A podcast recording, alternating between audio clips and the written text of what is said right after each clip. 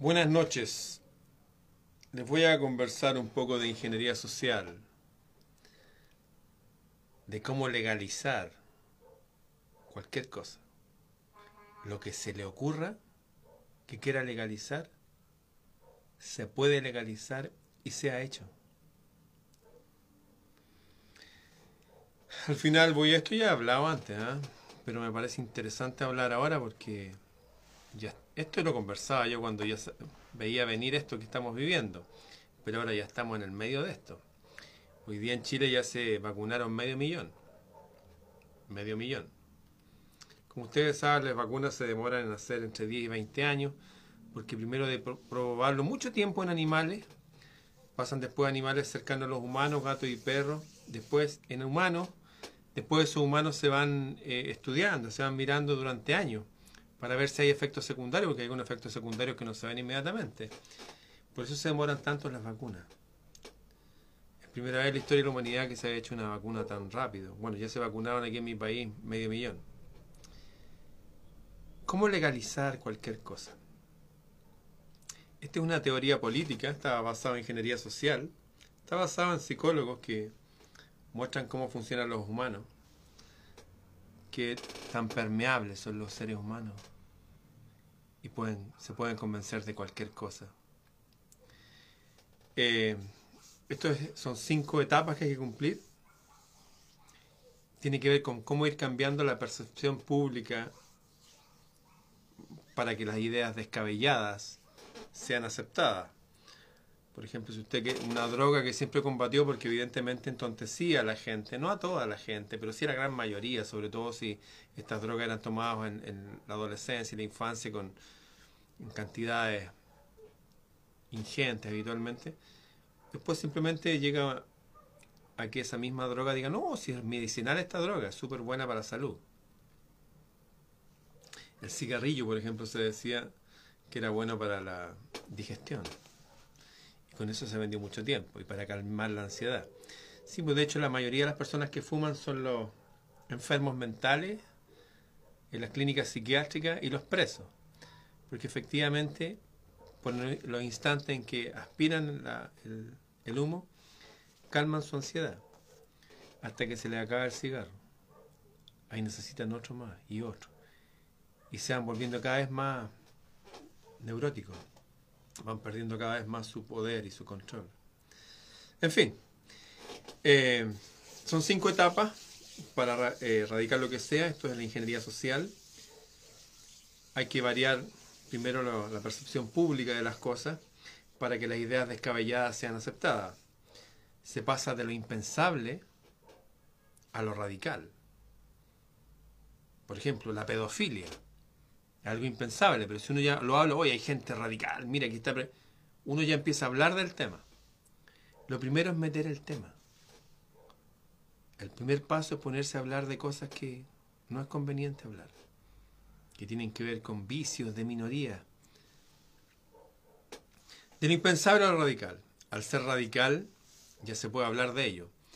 Lo que hace esta gente en el poder es meter ideas primero mostrándole, oye, esto, lo hacen grupos radicales, ¿ah? no, por ejemplo, hay gente que se está suicidando, que encuentra que es bueno suicidarse, ya está pasando, ¿eh? y lo muestra. O hay gente en Japón que en vez de usar mujeres usa muñecas inflables. ¿Qué sé yo? Cosas impensables lo meten en el tema de la gente común. Una vez que ya se habla como algo radical, ya es aceptable. De lo aceptable pasa a lo sensato, de lo sensato pasa a lo popular y de lo popular pasa a lo, a lo político y se legisla sobre ello. Les voy a explicar cómo funciona esto. Primer paso, de lo impensable a lo radical. Una vez que uno habla de grupos humanos o grupos mínimos de seres humanos que practican ciertas cosas aberrantes, por ejemplo, ya desde la esfera de poder, que no es necesariamente el gobierno, a veces son organismos que están en contra del gobierno, pero que son parte del sistema. No se piense que el, gobierno es nuestro enemigo. El enemigo está en el gobierno y en la oposición al gobierno. Y las personas que se oponen al sistema también. Es difícil explicarlo en este momento, pero el sistema lo es todo. Y lo que hacen, una vez que se presenta una idea, sale algún grupo de algún lado, puede ser del gobierno, y dicen, oye, no, pero igual ellos tienen libertad de expresión. Así sale una señorita en estas conferencias TED defendiendo a los pedófilos, pobrecitos, los pedófilos, no que ellos son así, hay que respetarlo. Se apela a la libertad de expresión de esa gente. Luego aparecen los famosos estudios científicos. No, es que hay un estudio científico. Siempre hay un estudio científico para apoyar cualquier idea. Aunque haya otro estudio científico que está en contra de esa idea, no. Se apela a cualquier estudio científico que apoye la idea. Y con eso van mermando, van permeando, van bajando la voluntad de la gente. Hoy día estamos en una situación increíble. La gente no tiene idea de lo que está. Todos creen que estamos cuidándonos unos a otros. Nos estamos cuidando todos juntos. Se apela a la libertad de expresión. Luego viene un estudio científico. Así eliminan el tabú. Así la gente dice, oye, en realidad estas personas en realidad son enfermos. Nacieron así creando un grupo radical para que el tema empiece a discutirse. Y ya el tema empieza a salir ahí, y lo mencionan en la televisión, y sale en el programa popular de jóvenes, y por ahí unas cosas de chistes también salen, y empieza el tema a meterse. Ya está el tema ahí.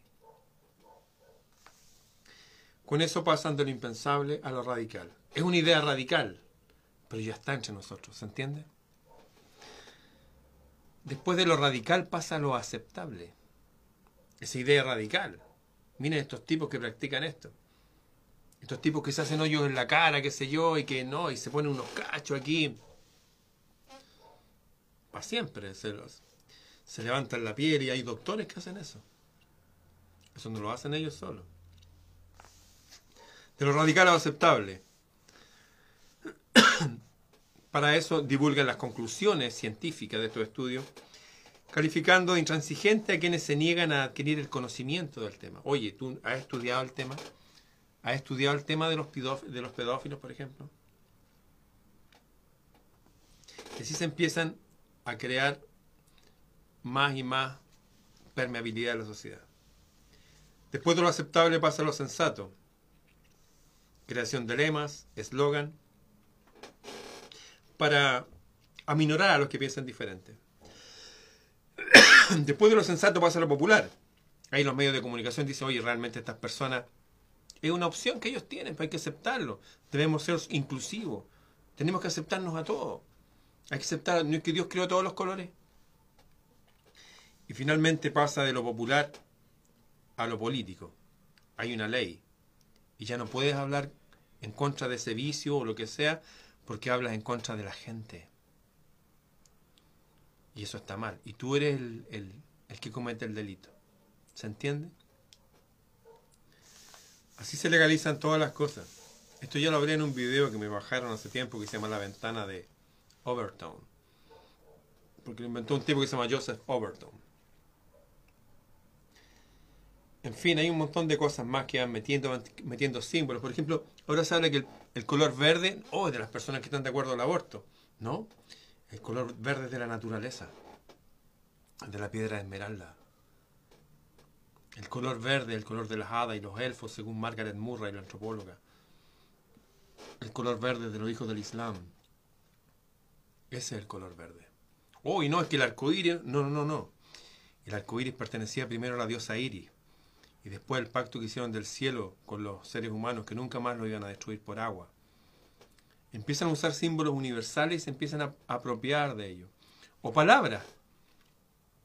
No sé, libertad, democracia, dignidad. Toman palabras para formar colectivos de personas. Y así van engañando más y más a la gente. En fin, ¿cómo legalizar cualquier cosa? Son cinco etapas. Va de lo radical a lo aceptable. Toman cualquier idea que uno quiera. ¿Sabes qué? Es bueno que todas las mujeres, no importa la situación, pero que asesinen a sus hijos en el vientre. Claro, no vamos a hablar de eso. Vamos a decir que no, que realmente mientras está ahí puede tener cuatro meses y no es un ser humano todavía. Empiezan a cambiar las palabras. Empiezan ya estudios científicos. Hoy hay un estudio científico que dice que realmente... Y así nos van engañando. Hay un estudio científico siempre. Hoy hay un estudio científico que dice que, ¿saben qué? Respirar CO2 es súper bueno. En realidad es lo mejor que puede hacer usted. Es, fantástico. Siempre van a haber estudios científicos. ¿Pero son científicos esos estudios? ¿O tomaron a un grupo de científicos y le pagaron, como hacen algunos laboratorios, para que promovieran una idea? Bien, ventana de Overton. ¿Cómo hacer que la sociedad legalice cualquier cosa? Acepte aquello que es inaceptable si nuestros abuelos o bisabuelos o más antiguos aparecieran ahora, muchas cosas de este mundo no la entenderían. Dirían, pero ¿cómo llegaron a esto? Están en Sodoma y Gomorra. Y no me refiero solo al hisopado anal, ¿no? me refiero a Sodoma y Gomorra Rillian, de verdad. Así estamos ahora. ¿Qué ha pasado en las sociedades humanas cuando llegaban a este nivel? Porque toda la sociedad humana llega a un pic con no sé, tecnología y una decadencia, una destrucción. Todos los imperios hacen esto, todas las sociedades. ¿En qué parte estamos? ¿Ustedes creen que estamos aquí, en la gloria, o estamos a punto de ser destruidos como sociedad? En fin, esta fue la ventana de Overton, cómo legalizar cualquier cosa. Así que cuando vea que todas las personas están hablando el mismo tema y están aceptando lo inaceptable, no es que seamos modernos y progresistas, es que estamos siendo literalmente hipnotizados, estamos siendo guiados a través de psicólogos sociales para que la sociedad promueva y legalice lo impensable, lo inaceptable. Este método se llama la ventana de Overton. ¿Le gustó el método? Escribí de esto en mi libro, Bitácora del Sur, entre otras cosas que hacen con nosotros. Si quiere estudiar más, busque Ventana de Overton, ahí, en Google. Si quiere adquirir mi libro, freireramon.gmail.com. Mi libro se llama Bitácora del Sur. Bien, nos vemos.